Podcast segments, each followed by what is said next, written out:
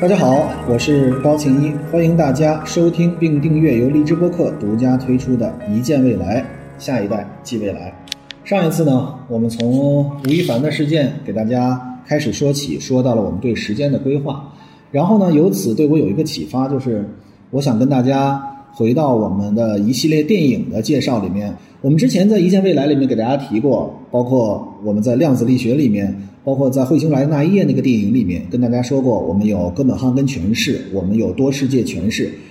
以及我们提到了到底人生有没有自由意志这件事情。那么今天我们要介绍的整个电影，可能就会激发大家去思考，我们的人生到底有没有自由意志？我们上次起了个头，叫做时间规划局。之前我们知道罗志祥的事儿啊，这个。已经很累了，每一天啊，大家都觉得我们每天都都这么辛苦。然后这个罗志祥到晚上的三点四点还能够，呃，我们叫马分多指，十分多功。同样的一个时间里面，他还不断的在聊骚各种各样的人，包括吴亦凡，他对时间的管理啊，有好像我们看起来，呃，像命运给了他更多的馈赐，实际上并不是这样。那么我们第一部电影就是《时间规划局》，它讲的是什么呢？就是我们之前老说啊，这个时间就是金钱。然后呢，我们一直会说，从小时候被教育说你这个啊要节约时间呀，时间是非常重要的。但是我们好像一直都没有一个直观感觉，时间到底是什么？好像我们在小的时候，呃，浪费了很多时间。我们之前有一个预言，就是你这个碗只要不吃完这碗饭，第二天它还会长满一碗满满的饭。你不能把它吃完，你只要剩一点，第二天它就还会是满满的一碗饭。我们会觉得是突然间可能会到来的死亡或者的终止，但是一直以来时间好像第二天都是按部就班的，从来没有失望的，依旧还给你二十四个小时。但是当你突然间发现时间真的变成了等价货币的时候，时间真的变成一种一般等价物的时候，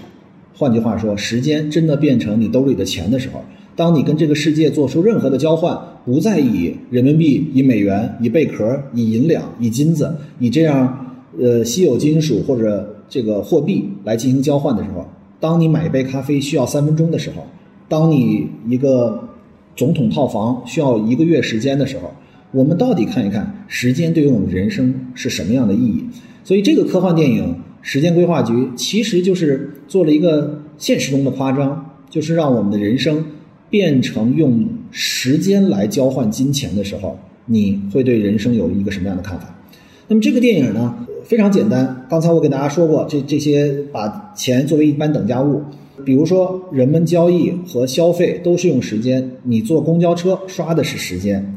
然后呢，每个人的这个时间都是从二十五年开始，就是头二十五年你的钱是不能用的，也就是你如果靠想生孩子，然后变成家庭富有是不可能的，因为每一个孩子的时间都是从二十五年以后才开始。那么每个人的时间都相当于给定你二十五年，这就在这个电影里面，每一个人大家仔细看这个电影，每个人看起来都像他的二十五岁，哎，这大家会觉得很高兴啊，我都不用大宝 S O D 了，我也不用任何的化妆品了，我都能够。停留在二十五岁这个时间节点多么好，其实不是。你虽然长得像二十五岁，但是很多人可能已经一百多岁了。然后这个里面的一个呃主角儿，女主角的父亲，他是富甲天下，就相当于银行的金融家，他手里有上千、上万、上亿的年数。也就是如果他们不做出任何错误的选择，他们可以长生不老。那么在这个时候呢，每个人生命其实都是倒计时的，因为。你做任何跟这个社会的交换，比如说你去上班，比如说你卖一件货物给另外一个人，你所收到的都是时间。但是当这个时间归零的时候，也就是你生命停止的那一刻。所以今天我们说挥霍二十四小时之后还会有二十四小时，但是当你知道明天的二十四小时需要你今天的劳动去创造的时候，你还会。像原来那样在家里躺二十四小时吗？我想每个人可能都选择不会，因为当那个时间归零的时候，你可能就已经死了，你没有第二次机会了。我们老说看一本书，也许最合适的时间是明天；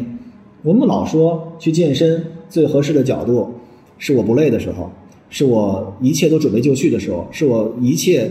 呃状态都最良好的时候我才会去健身。其实我们老给了自己很多的 excuse，老给了自己很多的借口。但是，当你的生命每一天都是倒计时的时候，当你去挣了钱，马上就转化为时间，而这个时间又是在倒计时往下走的时候，你会发现你的那种焦虑感和你对时间的迫切需要程度，远远大于了现在。现在我们好像把几件事都分开了。我所拥有的生命是多少，我不知道；但是我所拥有的金钱是多少，我好像知道。银行好像是有一个数字在那里，我有的时候奖励自己是可以去 shopping，我我去花。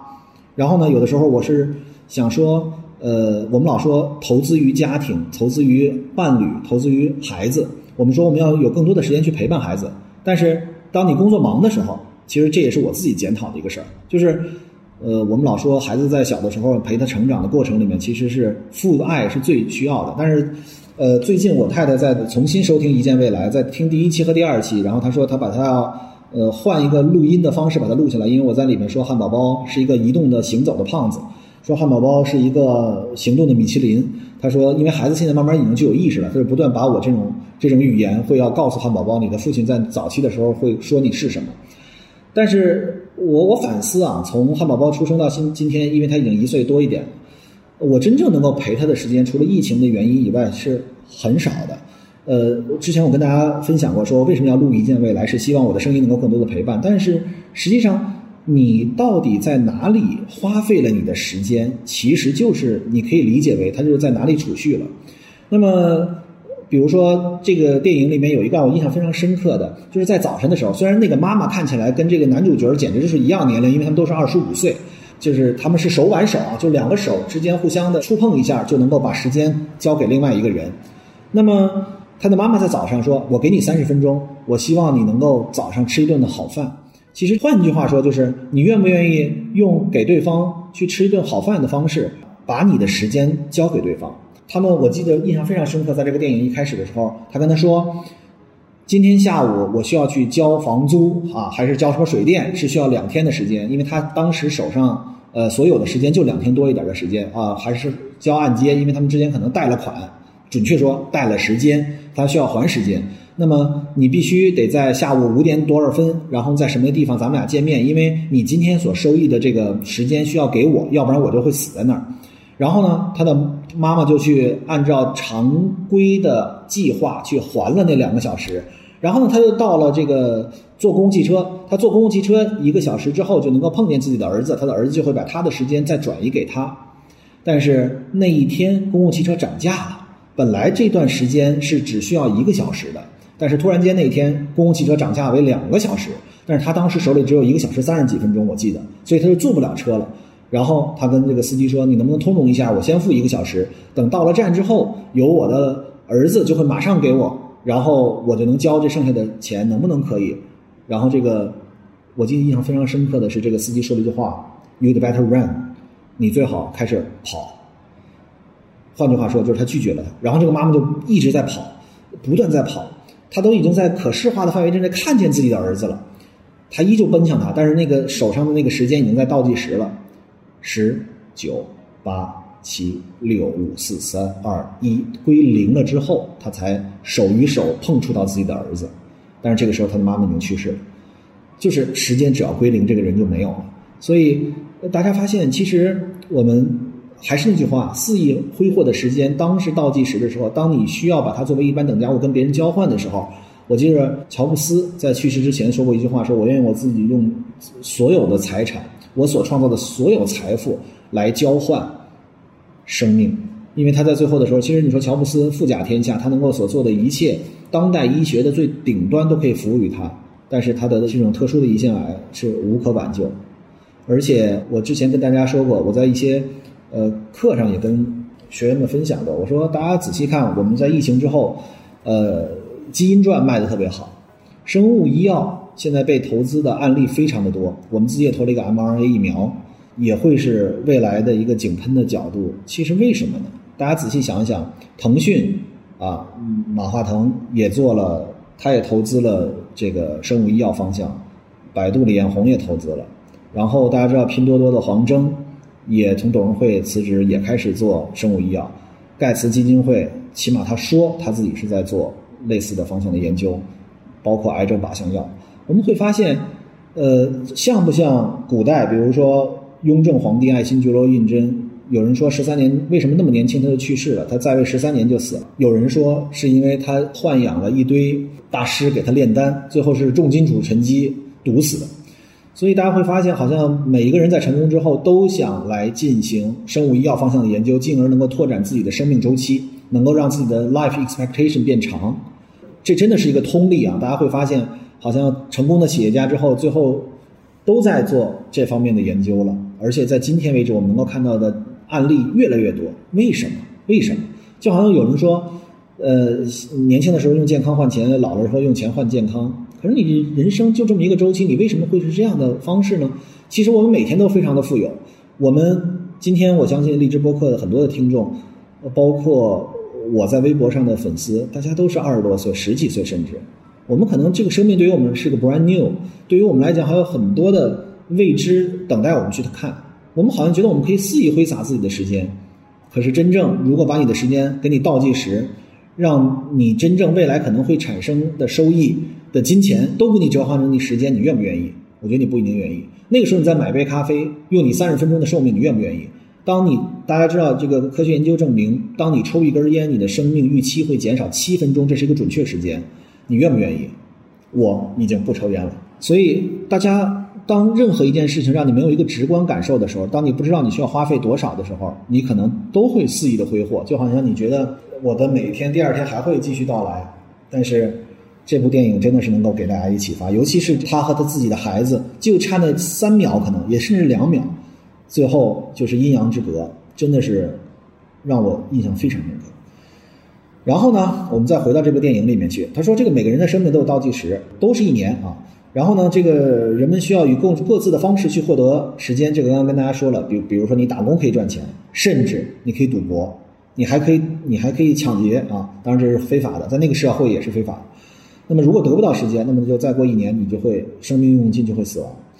然后呢，更有意思的是，这个社会呢，就是在这个电影里的世界被划分成不同的区域，为了它方便管理和分配资源。富人区的人时间多。呃，基本上可以是锦衣玉食、富甲天下。他们所消耗的，比如说，在这个穷人的地方里面，大家还在为三分钟换一杯咖啡值不值得，以及这一天是不是又涨价为六分钟而焦虑的时候，在那边可能几年几年的，在赌场上，我记得是一个世纪、一百年作为一个筹码单位。这件事情就是很匪夷所思，就是富人区的时间多，穷人区的时间少。因为区域的划分，穷人所以就永远成为穷人。我其实通过这个。吴亦凡这个事儿挺挺想跟大家做一个这个分享的。我们想一想，吴亦凡如果到一个月的时间，或者到吴亦凡是一二零一五年回国，我记着，如果让吴亦凡重新选择这六年，如果在二零一五年的时候说，我给你自由的时间，增加，因为他可能会判三到十年，甚至十五年或者无期，甚至死刑，我们不知道。如果说用你能够取得的辉煌换这段时间，如果你让他用今天他失去自由了之后被刑事拘留了之后做这样的交换，他愿不愿意？我相信他是愿意的。但是为什么每一个人都是后知后觉，每个人都是事后诸葛亮？其实今天我们手里拥有的就是时间，而且我们的听众应该大家知道，你的时间其实很多很多很多，你起码比马云更，起码在我们日常常理的角度来讲，你应该比他拥有更多的时间财富。那我们是怎么样去？去分配我们的时间，我们的时间到底去干什么？还会不会去碎片化的刷一些这个社交媒体？还会不会去继续打王者荣耀？我们现在可以看到新的教育部长也上任了，我们可能会对于儿童教育，我们会对于呃 K 十二教育都会有新的呃政策出来。其实我们能够看到，对于时间的分配。一方面是国家在替我们操心，是说，哎呀，真的是啊，孩子们这一代就毁了，这是我们经常会说的话。如果你看楚云老师的抖音，你会觉得天天会觉得这新的一代都被毁了。其实我们在过去的很长一段时间里面，要么我们的时间用来追星，要么我们用时间用来打网游，要么我们用的时间用来躺平，要么我们这些时间会用在各种各样的地方，唯独一个不是在增加我生命的宽度、生命的长度。我们经常会说。呃，也许这是个科幻电影，我们是用生命的长度作为交换，但是我希望大家跟我一起，我们来做一个设想：如果今天开始你的生命的宽度变化了，你自己开启了自己人生的平行世界，用我们之前给大家讲过的这么多的概念，你会体验不同的人生。你愿不愿意？你愿不愿意多读一本书，去了解另外一个人的成长过程？而且我为什么说会说我们要在荔枝播客开这一系列读书呢？当然了，我们还在摸索，读书的这个反馈还不是特别好。但是我们为什么呢？大家知道，书是一个人可能一生的他的经验的积累，他的智慧的凝结。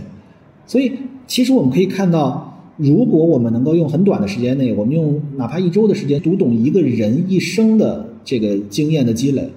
那你的人生就像过又过了一遍。我觉得这个人的人生的宽度就会变变长。所以，当如果在今天为止，我们都不知道人生的长度能不能作为一种货币进行交换，当我们看到这个电影，我们觉得它永远跟我们的未来好像，它跟我现在所认知的世界不一样。但是我换一个角度让大家去思考，它会不会变成你人生的宽度作为你的财富呢？你多读一本书，你的人生宽度是百分之百增加的。那如果这种宽度如果变成一种财富，你会不会认为它就是作为一种有效交换呢？有有人说，为什么现在这种碎片化的信息那么多呢？就是因为叫做社交谈资，那么证明你的社交圈层是有问题的。当你在这个社交媒体上刷到了一个三分钟讲明白一个道理的时候，你用这个作为第二天中午跟同事吃饭的时候社交谈资的时候，那就证明你的同事跟你就在一个圈层。真正跟你不一样的圈层的人是不需要这样的社交谈资，是需要你的生命的宽度作为一般等价物。我们老说我们要不要去社交啊？我们要不要去呃所谓的呃谁都知道我们你跟什么样的人在一起，就证明你是什么样的人，对吧？我们老说要不要呃用一分钟的时间让你的领导能够了解你，或者说让这个什么这个我能够交到更高圈层的朋友。那我告诉你。增强自己人生的宽度就是最好的方法，因为人生的宽度就是一般等价物。换句话说，人生的宽度就是金钱。为什么呢？因为每一个人人生都是有限的。比如说，我为什么会愿意去跟熊浩老师聊天？因为我的认知就是科技，我的周围的发展的过程里面，我的同学要么是学计算机的，要么就是学商业的，要么学金融的。要么我们是在做投资人角度，要么我们作为一个创业者，要么我们是在做计算机方向的研究的。但是，熊浩老师所看过的书，我基本上没看过。熊浩老师对于语言表达的思考，熊浩老师对于沟通方式的理解，熊浩老师对于法律的认知，这些都是我所不具备的。所以，为什么我们在励志播客上一次我跟熊浩老师做人工智能会不会未来替代你的时候，我有那么大的震撼？是因为我觉得同样一个问题，不同领域的研究者或者说学者的思考是完全不同的。那么这样是不是我在用我的人生的宽度，我所经历过来跟熊浩老师来做这样的交换？当有这样的交换产生的时候，你们会不会认为一定会增加我跟熊浩老师之间的关系和互相的理解呢？我相信会的。所以，我希望大家看完这部电影之后，能够重新思考一下：生命的长度也许是科幻，但是生命的宽度就是赤裸裸的现实。所以我们不要再去想，我用什么样的方式能够结交到不一样圈层的人，我应该什么样去社交，用几句话能够让觉得大家觉得我有意思，或者说所谓的一个金句，我张嘴就来。大家千万不要再拿金句去做一个社交谈资，或者说用金句去，呃，觉得自己好像的思维角度和思维方向已经跟另外的某个人或者某些人在一起了。所以，看书这种方式，你的人生阅历。你可以出去走啊，你可以出去旅游啊，你看过我没有看过的世界呀，你可以讲述我没有到达过的地方啊。我的朋友里面也有，比如说素素、拓拓旅行派，这两个呢是一对夫妻，他们就自己开着车走遍了很多我不知道的地方。前两天我跟他们说，我说那个最近有个事儿，咱们一起聊一聊。他说：“哎呀，我们在中卫呢，他们在沙漠里面，他们在沙漠里面有个非常好的酒店，他们马上就给我拍这个沙漠酒店外面的那个茫茫沙海。”那一瞬间，我觉得我跟他在一起，他就在用他生命的宽度，他就用他的人生的经历来弥补我没有到达那儿的遗失和缺憾。同样，他有一次主持一个直播，聊的是如何出书。那这个时候，我就用我的人生，我如何写一篇论文，我是怎么样的思考，去给他一定的交换。这其实就是人生的宽度与宽度的交换，这就是一般等价物，这就是赤裸裸的今天的现实。所以我说，我们看这个电影，我还会继续给大家讲啊，但是。我希望大家一直要思考，不要认为这是一个科幻。今天的现实就是生命的宽度就是一般等价物，这个叫做时间规划局，其实就是让我们去理解时间有两个维度，一个是长度，一个是它的宽度。我们继续说，那么这个男主角呢，他生活在这个穷人区，他是个屌丝，他他穷嘛，对吧？他每他总是只剩一天，对吧？他需要努力工作才能赚第二天的钱，这样像不像我们每一个人？我们就觉得好像，哎呀，我今天好像为什么要去工作啊？因为我不工作就没有工资，不工资没有工资，我就住我们就付不了房租，付不了房租，我就活不下去了。总是陷入在这样的一个角度，每天在赚第二天的钱。可是其实我们是不是可以？让我们的生命的宽度不断增加。你你可以通过上班的方式，你也可以通过阅读的方式，你也可以通过健身的方式，你也可以通过看更多的不一样人的人生的方式，你也可以去听荔枝播客，以前未来的方式，都是为了拓展自己生命的宽度，让你在这个社交社会里面的一般等价物变得更多。那么，真的，我觉得大家就可以思考一下：假设你是这个男主啊，这个要交房租、要交水电，你都是用一般等价物算。他们呢，比如说水电费要八个小时，他妈妈有有有三天，那这就是刚才那个故事，对吧？那么这个世界的穷人都用掰掰手腕的方式去赌时间，其实这大家会不会觉得，比如说要不要炒股啊？哎，怎么突然说炒股呢？炒股其实就是在这样赌时间，就是你好像觉得我辛辛苦苦赚了一笔钱，然后呢，这是我的存款，那么我希望让它翻番，我希望让它更多，我没有正常的方式，那我就去股票市场。针对不是专业人士在股票市场，我认为就是赌博。同时，就像一八年开始的区块链，这个比特币，很多人真的不了解背后的机制，也是在赌博。好像我们觉得我们要博一个未来，但是大概率你会失败。那么博成功了，你好像觉得啊，这个世界永远是这样。大家知道，在赌场上，你赢一百块钱跟输一百块钱的心理感受是不同的。你输一百块钱，你会觉得很痛；你赢一百块钱，没有那个痛的对应的喜悦来的多。所以大家会发现，赌博其实就。是。用的人性，而我们其实每天都在拿我们人生的时间在进行赌博。我们老是在想，我们会不会突然间？为什么？大家想一想，我们在看碎片化的所谓短视频的时候，我们在追星的时候，我们在打 call 的时候，我们在玩网络游戏的时候，就是在用我们已有的时间做一个赌博，因为我们认为它所给予我们的快乐要大于这段时间我去干别的事情所拥有的收益的时候。其实就是在拿我们现在的时间，拿你今天兜里所揣着的东西再进行赌博。所以其实，呃，在我的认知范围之内，我们不如把它能够真正的赌博，或者说真正的我要想博，把这段时间有更大的收益，同样的三十分钟，你会干嘛？你为什么不拗着本本性去看本书呢？谁都是想贪图安逸，我也一样，但是我经常会强迫自己。啊，这话说的好像好像觉得又是凡尔赛，但是是真的不是。我周围的朋友老说我像苦行僧，好像说这个好日子你不过，你图什么呢？我图的是博一个更大的未来。就是谁都知道累，那为什么不能把这个时间放在一个也许未来会产生？当然了，也许每个人的生命的预期你都不知道，但是起码我知道我生命的宽度每天在增加，我相信它在增加，而且我知道我每天在做非常有意义的事情。我觉得，呃，真的。也能够当有一天不行的时候，我觉得也也能告慰自己这一生走过来是有意义的。我们接着说，这个掰手腕是一种赌博方式，对吧？然后呢，这个这个男主角呢，他老板剥削他，对吧？怎么加班不给加班费啊？啊，加班费因为也是时间嘛，所以我们一看，今天你你在想，老板是不是剥削我？老板是不是占我的便宜？其实，未来我们再找一期跟大家说一说，老板才是这个世界里面相对弱势一点。当然了，我觉得因为如果每一个人。不是他的位置决定谁是老板，而是你的思路决定谁是老板。我觉得每个人知道自己往哪里去的时候，其实我们每一个人都是自己的老板。说到这儿很有意思啊，就是这个男主在这个酒吧里面遇到了一个跑到穷人区的富人，这哥们儿有好几百年，我记得是一百多年啊。然后呢，这个人已经没有活下去的想法，他就是想被打劫，他就是想死。但是他他就当时在这个酒吧里，因为时间是那个金钱嘛，他就给所有人买酒，他就在这儿。呃，挥霍自己最后这这一百多年，然后呢，这个男主就会问他说：“你不想多活吗？”然后这个人，他这个人本身的岁数应该就有一百多岁了，因为他是靠不断的有新的金钱财富进来，他才一直维持二十五岁的这个时间在这个电影里面。他就说：“生生命的价值是没有的，没有意义。”其实我觉得我们每一个人是不是也反思一下自己，每天朝九晚五的工作，按部就班的前进，然后。但分只要下了班觉得解脱了，我就可以赶紧刷我的社交媒体，赶紧去追我的心，赶紧去玩我的网络游戏，或者赶紧出去唱个 K，OK 没问题。但是这样的生命意义又是什么呢？你再往下走的时候，这个生命到底能不能给你反馈任何的宽度呢？不一定吧。而这个人就觉得我的生命毫无任何价值和意义了，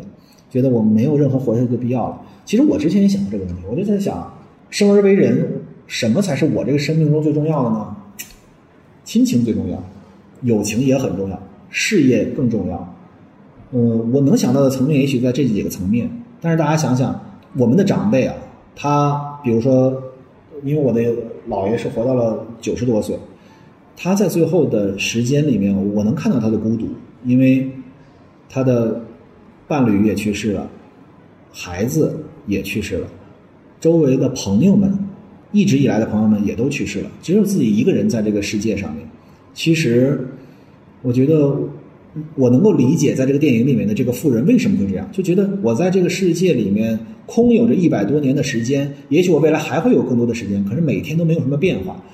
为什么？就是因为长度虽然它可以靠无论是打劫还是欺骗得到，但是生命的宽度是没有人能够赋予你的，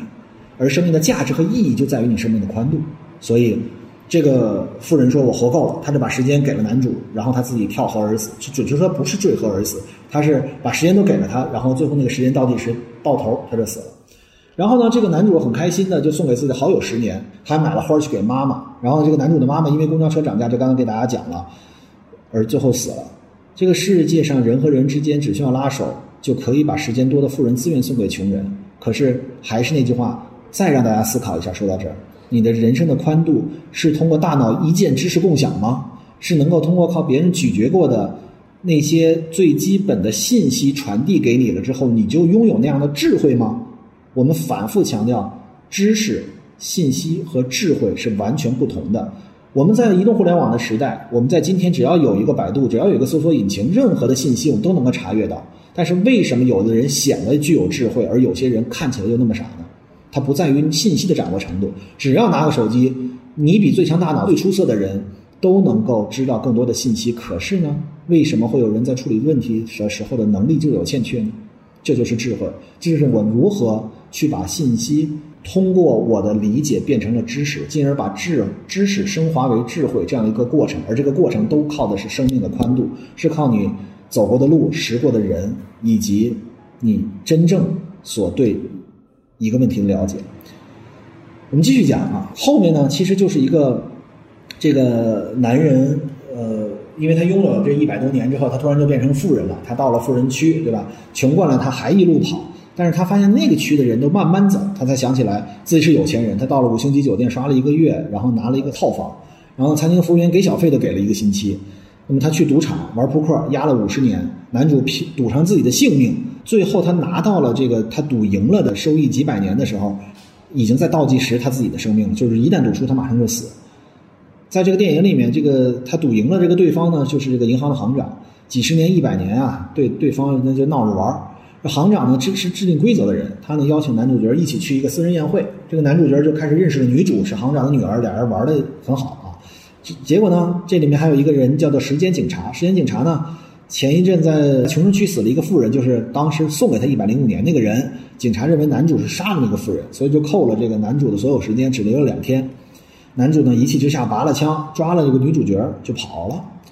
然后这路上呢，他又经历了一些事儿，比如遇到时间大盗，他妈翻了车。然后呢，男女主醒来之后呢，只有半个小时。女主卖了自己的这个钻石耳环，来增加一点点时间续命。接下来呢，男主让女主去勒索他爸，要这一千年啊。然后行长呢却没给。第二天呢，女主自己亲自呢给他爸爸打电话，这时候时间警察已经找过来了，正好开枪打男主的时候，女主一瞬间看到开枪打了两个警察，两个人抢了警察的时间还有枪。然后呢，他们一路抢劫呀，抢富人呀，抢银行啊。男主告诉女主，世界不应该是这样的，我们应该重建秩序，劫富济贫。于是两个人就变成雌雄大盗，开始过了没有束缚的这个潇洒的日子。警察再追过来，两个人继续逃，一边逃一边浪漫，因为他们俩呢抢劫出了名。贫民区的时间大盗再次跑过来，把他们俩这个要跟他掰手腕啊。男主反杀了大盗啊。男主和女主看到警察过来了，女主决定直接去找他爸。然后我们就不再讲这个故事了，因为时间也有限。最后，呃，虽然这个结尾有点烂尾啊，因为这个大家可以看到，它豆瓣上也不算什么高分电影，但是它的概念是非常好的，创意也很不错。呃，最后我们总结一下：时间就是金钱。男主呢，因为自己的母亲因为时间倒计时没了，公交车涨价的死而愤而反抗，与女主一起联手推翻统治，所谓强权统治一切啊！他认为推翻了强权就能建立新的公平制度。